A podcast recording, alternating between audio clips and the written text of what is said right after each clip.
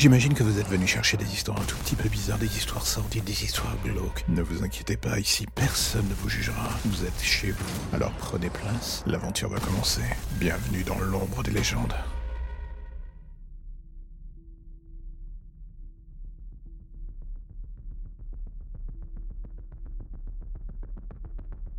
Vous allez me demander ce que ça fait de tuer un homme.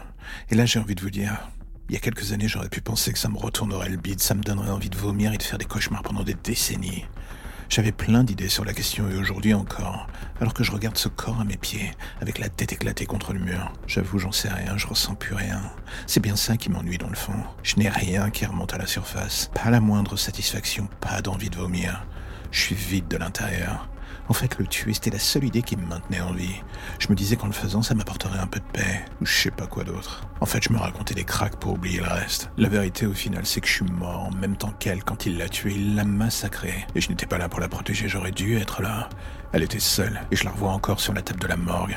Ce qui restait d'elle, ce en quoi il l'avait transformée, pour quelle raison, j'en sais rien. Un type comme lui n'a pas de logique, alors à quoi bon se tuer la gueule à trouver une explication dans ses actes? Il y en a pas.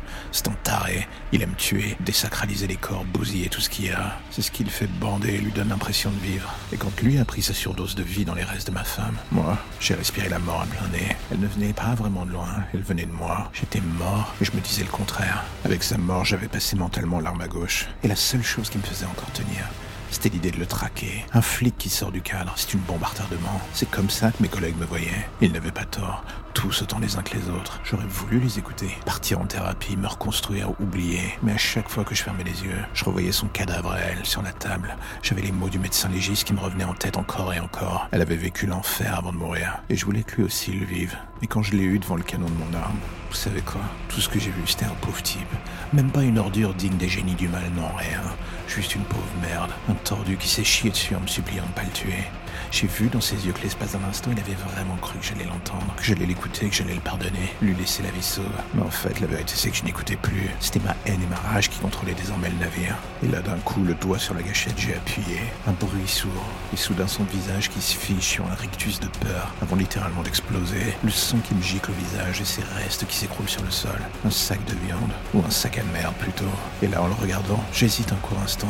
Tout ça devant l'abîme de vide émotionnel qui m'emplit. J'ai eu ma vengeance. Et au fond, elle ne m'a rien apporté. Rien du tout. Alors à quoi bon? Il me reste cinq balles dans l'arme. J'en ai besoin d'une dans le fond. Une seule pour en finir. De toute manière, ça fait déjà des semaines que je suis mort. Je voudrais juste ne plus rien voir, ne plus rien sentir, juste fermer les yeux pour les rouvrir ailleurs. Peut-être dans une autre vie, qui sait.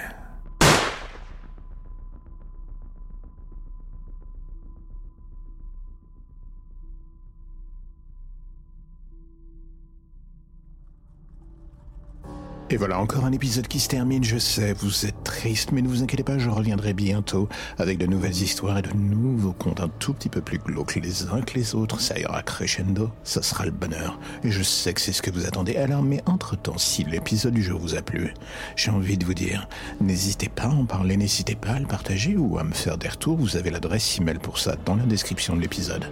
Et vous verrez, je ne mords pas, je réponds, pas toujours en temps et en heure, mais je réponds quand même. Allez, à bientôt.